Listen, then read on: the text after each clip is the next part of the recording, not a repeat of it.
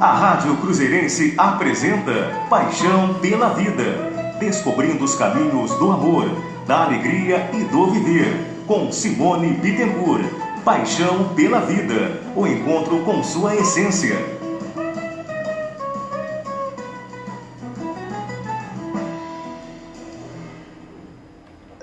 Boa tarde.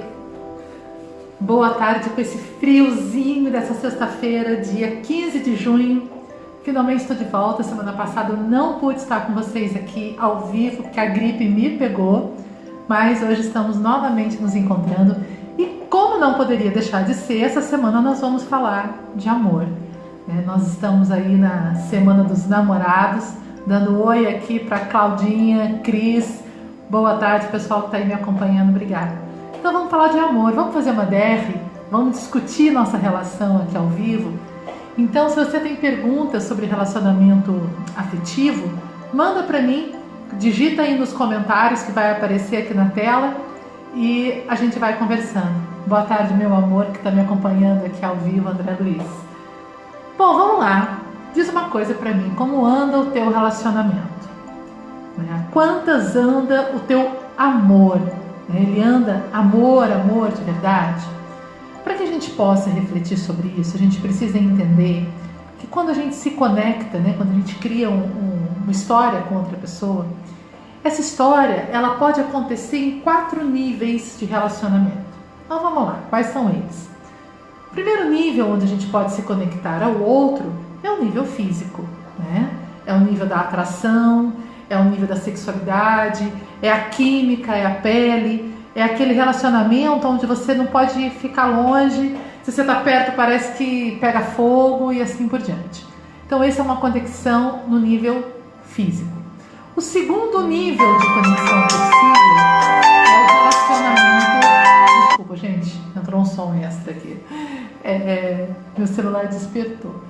O segundo nível de relacionamento é o relacionamento no nível emocional o que é o relacionamento no nível emocional? É aquela conversinha assim, vocês estão saindo para se conhecer, vai começar o lero-lero, né? Você fala, nossa, adoro sorvete de creme. Aí ele olha e fala, eu também, é meu sorvete preferido. Nossa, como nós temos coisas em comum. Sabe aquela sensação de afinidades emocionais? Quando você descobre que você gosta de turismo, o outro também, né? E você fala minha metade da alma, esse é o apego, esse é o vínculo no nível emocional. Terceiro nível de vínculo, no nível intelectual. O nível intelectual é quando você é uma pessoa que gosta, por exemplo, de estudar, de pesquisar, o outro também. Vocês discutem política juntos, vocês discutem, seja qual for o, o assunto né, que te encanta, a área do conhecimento que te encanta, vocês têm essa afinidade. E o quarto e último nível é o nível espiritual, que é quando vocês partilham de uma mesma forma de ver o mundo, de uma mesma forma de viver a espiritualidade, isso cria uma conexão além dessa conexão aqui da Terra. Bom, dentro desses quatro níveis, nós temos relacionamentos que são só no nível físico, então é só tesão, não tem mais nada. Então, quando acaba o físico, acaba o relacionamento. O mais normal é a gente ter um relacionamento que pega os dois primeiros níveis, a atração física e a atração emocional. Então tem paixão, né, paixão carnal e paixão emotiva, que já né, dura um pouco mais do que o físico, mas também é algo que ainda é passageiro. Por que, que é passageiro? Porque as emoções elas mudam o tempo todo. A gente não muda o tempo todo? Uma hora eu gosto de sorvete de creme, na outra eu gosto de sorvete de chocolate, depois eu nem gosto mais de sorvete. Hoje eu sou uma pessoa ansiosa, amanhã eu posso ser mais calma. Então as nossas emoções, elas são flutuantes.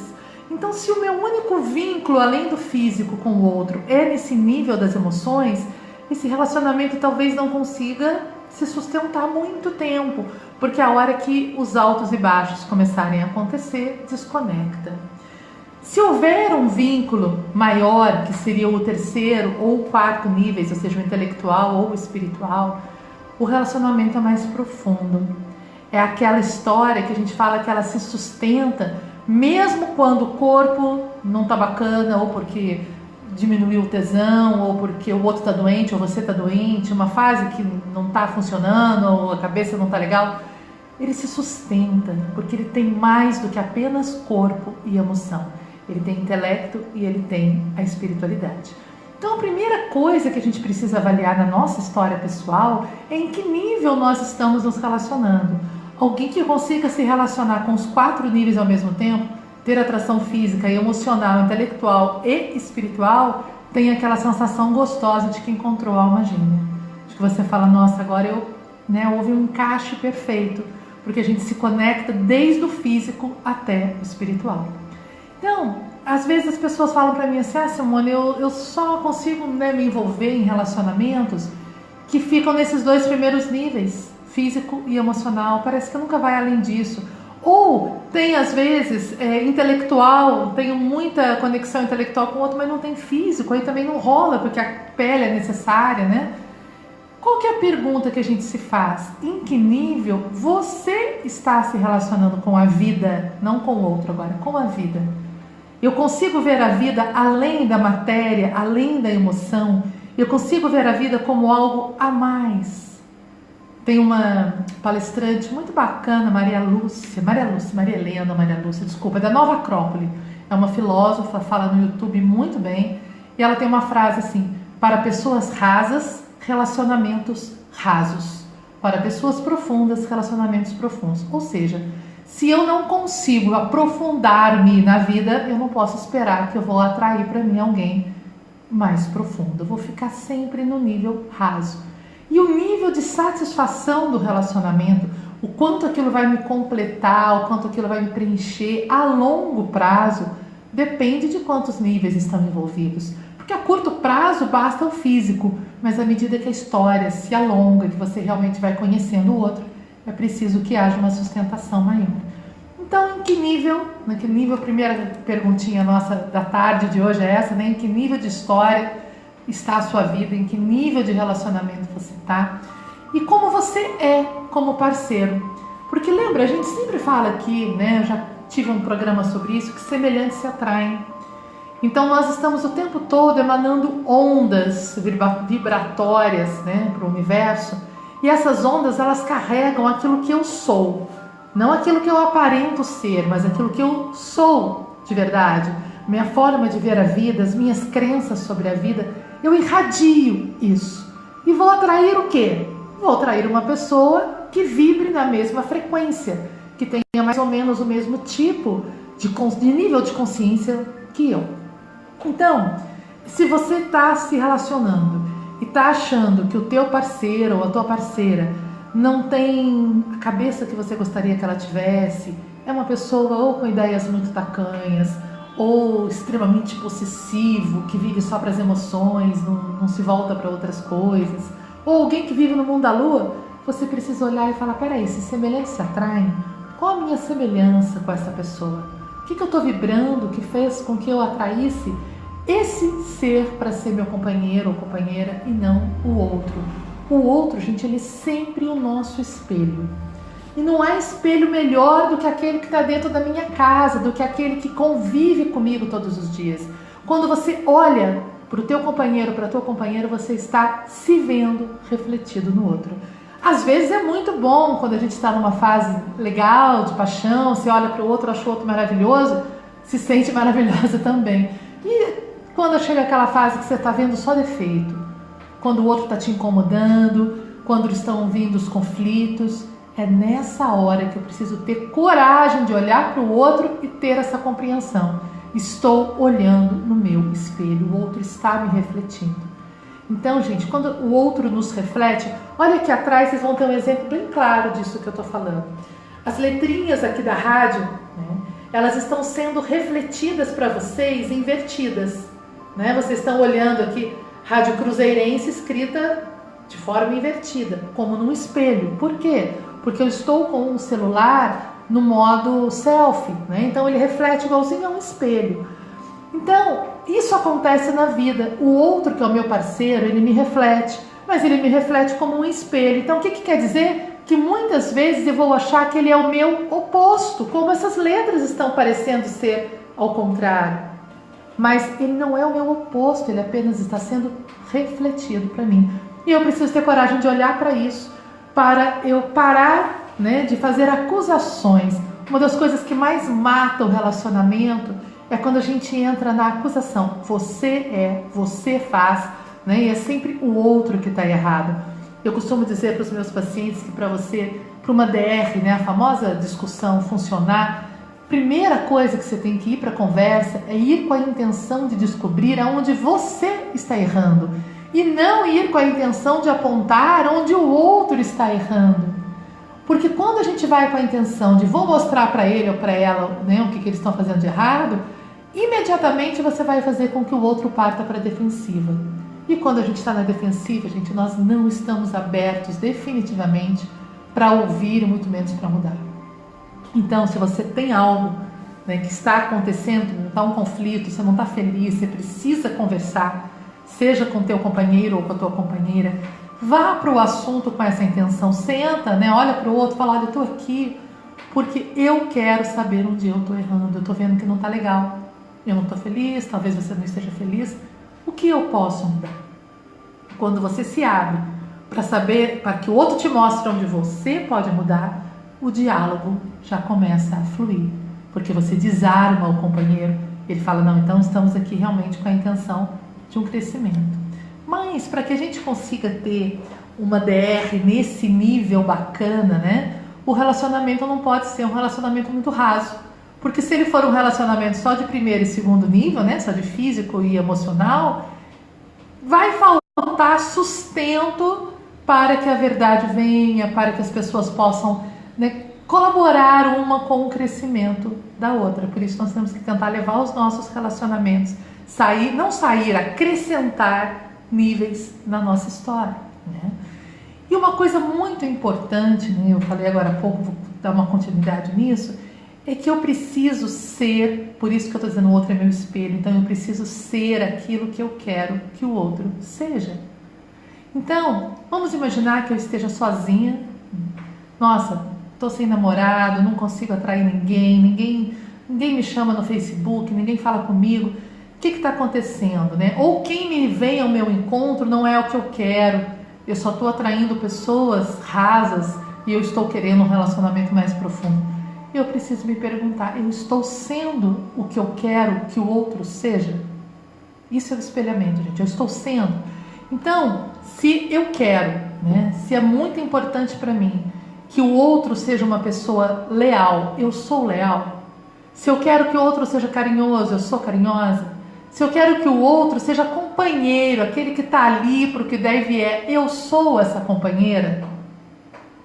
No, eu gosto muito de música, né? E a nossa história brasileira musical tem coisas muito bonitas. Vinícius de Moraes, ele tem uma, um poema, né, musicado, Se você quer ser minha namorada, em que ele diz assim: se você quer ser minha namorada, não vou dizer com as palavras exatas dele, mas o contexto, né? Diz assim: ah, que linda namorada você poderia ser. Você tem que ter aquele jeitinho de falar devagarinho, ou seja, aquela coisa fofa de namorada.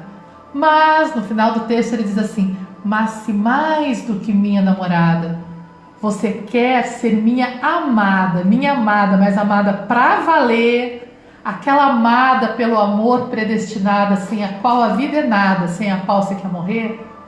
Aí ele fala: Você tem que vir comigo em meu caminho e talvez o meu caminho seja triste para você. Os teus olhos têm que ser só dos meus olhos e os teus braços o meu ninho para o silêncio de depois. Gente, você tem que ser a estrela derradeira, minha amiga e companheira do infinito de nós dois. É lindo esse texto. Por que, que é lindo? Porque se eu quero ser sua namorada, né? namorada assim, gente, palavra namorada que é só um símbolo. Se eu quero ter só aquele relacionamento fofo, gostoso, beijinho, sexo, cinema tal, não precisa muita coisa, mas se eu quero ser a companheira, eu tenho que ter conteúdo para ser a companheira, eu tenho que estar ali porque deve é, eu tenho que segurar onda. E às vezes eu quero tanto que o meu parceiro seja isso para mim e eu não percebo se eu estou conseguindo ser isso para ele.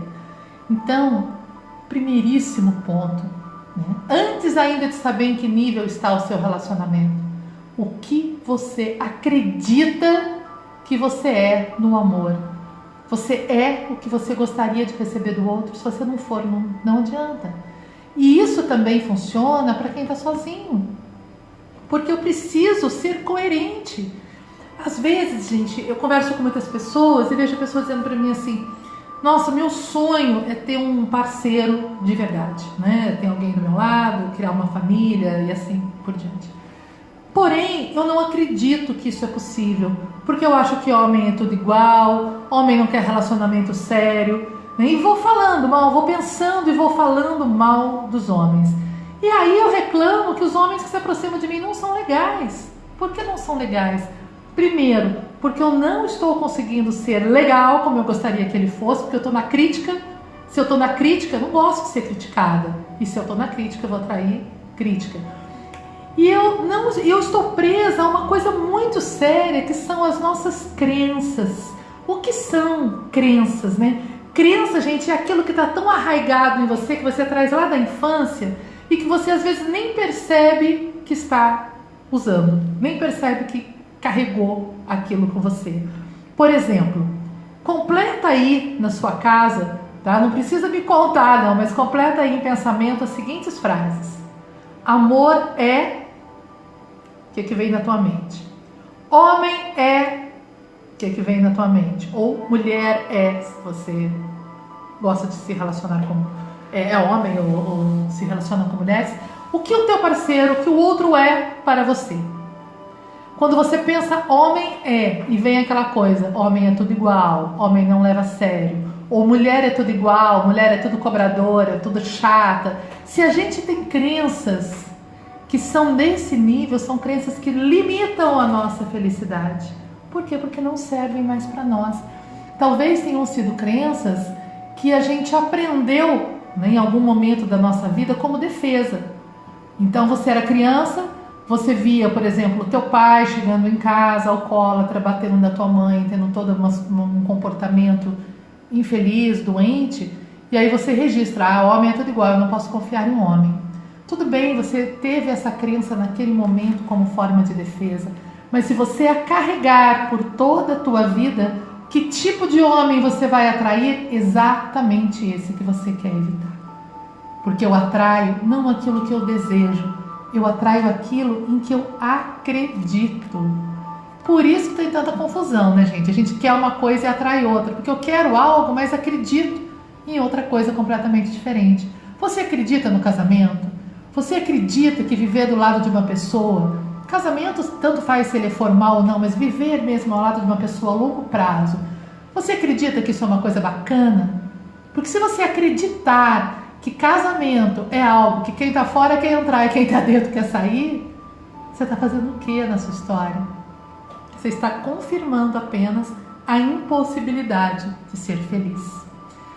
Então, dá uma observada o que você costuma pensar, o que você costuma falar sobre relacionamentos, porque isso vai influenciar naquilo que você vai viver. E aí eu te faço outra pergunta. Você já tomou a decisão de amar? O que é tomar a decisão de amar? Né, o amor, ele não é só um sentimento, o amor também é uma decisão. O amor maduro o amor que quer se aprofundar, que quer que o relacionamento atinja os outros níveis que nós falamos no início do programa, esse amor ele precisa ter a decisão junto com o sentimento. Quando eu decido amar, na hora que acontece uma decepção, um conflito, algo, alguma dor dentro da história, primeira coisa que eu vou me lembrar é eu tomei a decisão de amar esta pessoa. Então eu vou tentar olhar para o outro com os olhos do amor o que é olhar com os olhos do amor? Não é ser cego, mas é olhar procurando dentro do outro aquilo que ele realmente é e não aquilo que talvez ele esteja sendo naquele momento de desequilíbrio. É conseguir olhar além da capa do outro. Vamos dar um exemplo fictício, tá? Vamos supor, Maria e João se relacionam há 15 anos. Os dois são companheiros, são apaixonados, Maria confia em João, tudo vai bem. Né? Tem os probleminhas do dia a dia, mas tudo vai bem. De repente, um dia, João tem uma explosão, né, numa discussão que era pequena, e usa uma palavra ou fala uma coisa que agride demais Maria. E ela fica extremamente magoada. E ali ela já parte também para revidar, ela não pode ficar para trás, e assim a coisa acontece. E em pouco tempo aquele relacionamento se dissolve ou fica envenenado. Né? Se Maria tivesse tomado ali a decisão de amar, o que, que haveria de diferente naquela história? Primeira coisa que ela ia pensar: bom, nós temos uma história onde eu confio no meu companheiro, eu confio no sentimento que ele tem por mim. Então eu preciso olhar um pouco além. O que será que o levou a tomar essa atitude? A falar aquilo que ele falou? Primeiro, se eu tenho alguma parte de. Não é de culpa, né? Mas se aquilo me serve de alguma forma, porque às vezes serve. Né? E se não serve, eu tenho que ter a calma de chegar a ele e dizer: olha, você me magoou profundamente, eu não aceito isso.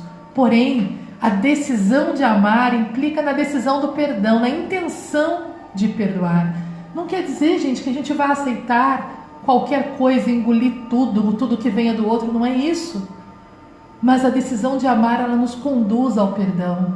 Ela nos conduz a um olhar mais calmo, aquele momento que você respira, fala: "Não, peraí, antes de eu responder, deixa eu respirar, para eu lembrar que eu tenho uma decisão de amar, eu tenho uma decisão de fazer esse relacionamento dar certo ir adiante.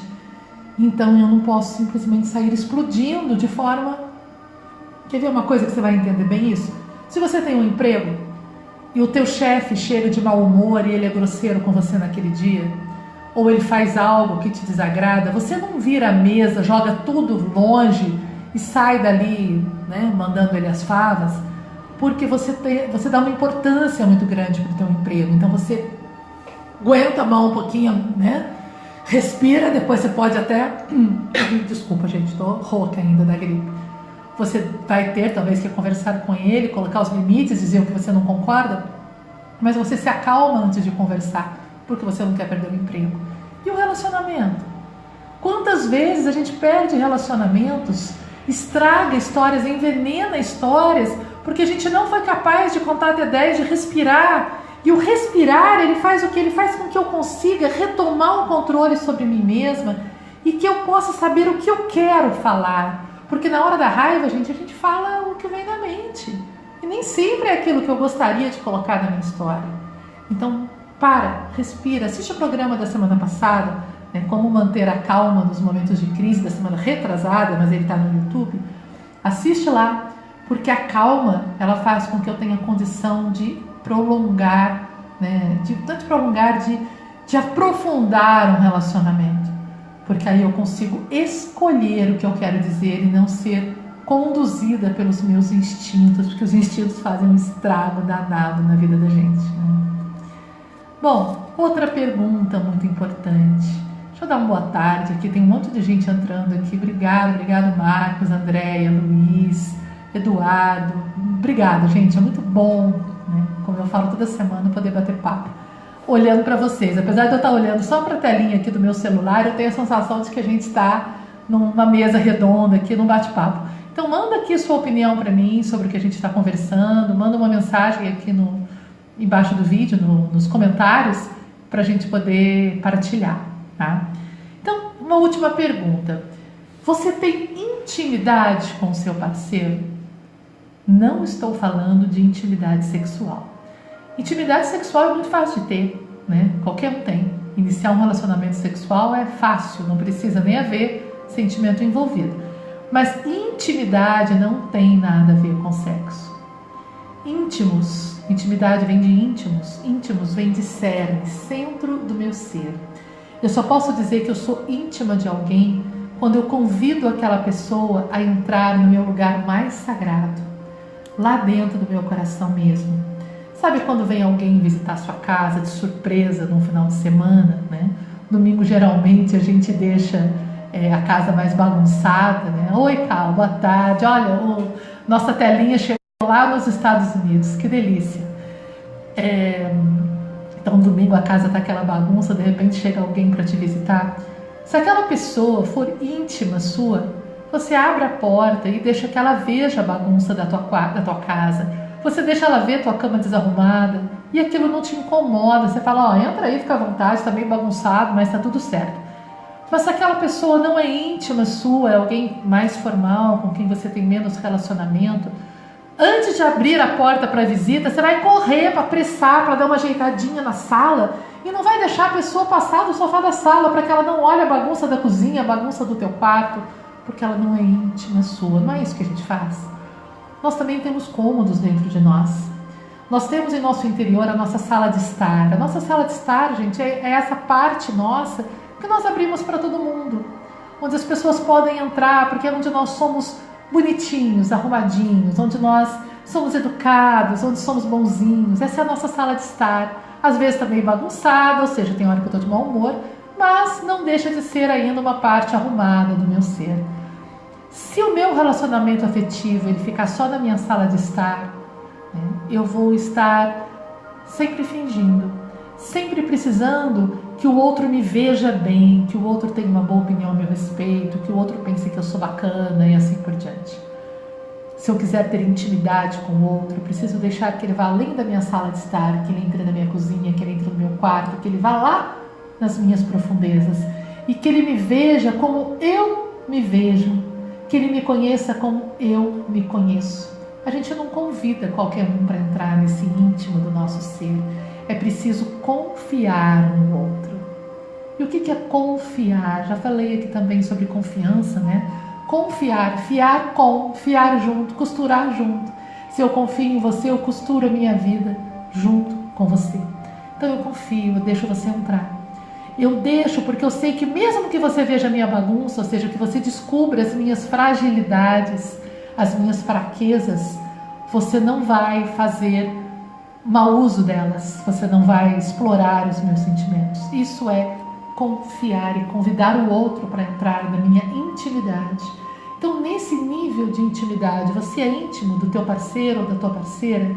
Você tem essa intimidade de permitir que o outro conheça as tuas fragilidades, os teus erros, e a confiança de que ele ou ela serão seus companheiros como a gente acabou de falar no poema do Vinícius, né? minha amiga e companheira no infinito de nós dois, você confia né, nisso? O Cal colocou aqui na tela para gente, nosso íntimo e sagrado onde o amor permanece. Exatamente esse lugar sagrado a gente não abre para qualquer um. E quando abre, quando o outro entra, aí a intimidade acontece. Então eu não consigo ser íntima do outro, entrar no coração do outro, na alma do outro, se eu também não permito que o outro entre na minha alma. Amar é se colocar vulnerável. Aí você vai dizer para mim, poxa, mas se eu ficar vulnerável ao outro, eu corro o risco de me machucar, eu corro o risco de sofrer, né, de ser abandonado. Sim, você corre. Eu corro, você corre, todo mundo corre. Né? Voltando a citar Vinícius, ele fala a vida é perigosa para quem tem paixão principalmente, porque é lógico que o amor nos deixa em risco desculpa, em risco de sofrer. Porém, o que, que acontece se a gente sofrer?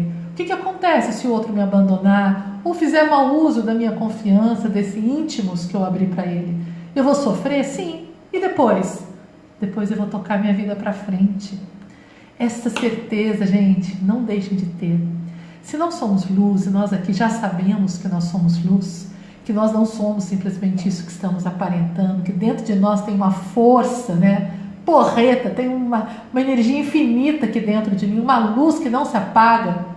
Então eu não preciso ter medo do sofrimento, porque se doer, eu sei que vai curar, eu sei que vai passar, porque eu sou mais do que a dor. Se eu achar que se eu sofrer eu vou afundar, eu não vou permitir que o relacionamento se aprofunde. Eu vou tentar manter meu relacionamento na sala de visita do meu ser onde o dano é menor. Mas quando o dano é menor, o ganho também é muito menor. Quando o risco de sofrer é menor, o risco né, de viver na alegria também é menor. Então a intimidade implica em riscos? Sim, mas não existe relacionamento sem riscos. Eu preciso ter a coragem de amar, tomar a decisão de amar, a coragem de perdoar. Perdão é uma coragem. Né? Ontem uma pessoa dizia para mim assim: Simone, aconteceu um fato que me magoou e que eu sei que eu vou ter que perdoar, mas eu não quero perdoar agora, porque eu tenho medo de perdoar e ficar vulnerável e sofrer de novo. Então, deixa eu ficar um pouco com a raiva, quando eu me sentir mais forte, aí eu perdoo, né? Só que cada dia, cada segundo que eu estou alimentando essa mágoa dentro de mim, é um minuto, é um dia que eu estou apagando a vida no meu interior, que eu estou encobrindo a luz, que eu, que eu estou escolhendo ser infeliz. Então, perdoar é um ato de coragem. É um ato de recomeçar. Vamos em frente. não é? E, e, eu convido vocês a ter essa coragem de amar. Gente, amar é bom demais. Né? Viver a dois é um grande aprendizado.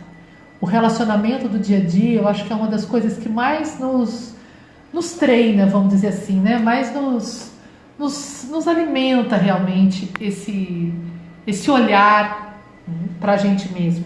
Porque eu posso fingir, eu posso disfarçar quem realmente eu sou no meu trabalho, na rua mas com aquele que vive no meu lado 24 horas é mais difícil, acaba uma hora me revelando.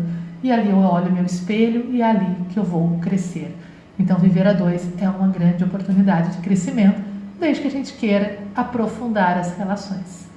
Bom, nós poderíamos ficar falando de amor aqui o resto da tarde, né? É bom demais falar de relacionamento. Mas nosso finalzinho, tem dois minutos só, está chegando. E eu quero lembrar vocês que amanhã, dia 16 de junho, nós vamos ter o workshop Quem Somos Nós. Esse workshop ele vai ser dado, né? Eu vou, eu vou estar com vocês no Instituto Musical Bittencourt, que fica na rua 7 de setembro, 947, em Cruzeiro, no Jardim América. Porém, as vagas presenciais, gente, estão esgotadas. Então, se você não mandou mensagem para mim, se você não se inscreveu, eu não tenho mais como abrir vagas, porque o nosso número de cadeiras já esgotou. Porém, eu vou transmitir esse workshop aqui, né, não aqui pelo Facebook, eu vou transmiti-lo no meu canal do YouTube. Então você pode acompanhar da tua casa, de onde você estiver, você pode inclusive mandar perguntas pelo YouTube, que o André, meu companheiro, né, vai estar lá com o celular na mão e vai vendo as, as perguntas que entrarem, eu vou tentando responder. Então, para isso, você só precisa ir lá no meu canal, Simone Bittencourt Barbosa Terapeuta. Entra lá, se inscreve no canal, tem que estar inscrito para você poder ver o, o, o programa. Tá? Inscreve no canal, é só clicar lá, tem um, um íconezinho lá escrito inscrever-se no canal. Só clicar ali você já está inscrito. E do ladinho do inscrever-se tem um sino, tem um desenho de um sino. Que se você clicar nesse sininho, você vai passar a ser notificado no momento que eu estou entrando ao vivo, ou no momento que algum vídeo novo está chegando no canal. Então vamos lá, espero vocês amanhã. É um, é um workshop bastante profundo. É para quem gosta de questionar a vida, se perguntar realmente quem somos nós, o que estamos fazendo aqui, se temos livre-arbítrio. É um, é um workshop espiritualista, ele não tem vínculo com nenhuma religião, mas ele tem um olhar espiritualista sobre a existência. Então vamos falar de karma, de livre-arbítrio, de reencarnação, mas principalmente de quem somos nós, tá bom? Essa eu acho que é a pergunta primordial da vida. Eu não posso viver saber, sem saber quem eu sou. Então espero vocês amanhã no meu canal, das nove da manhã às quatro da tarde.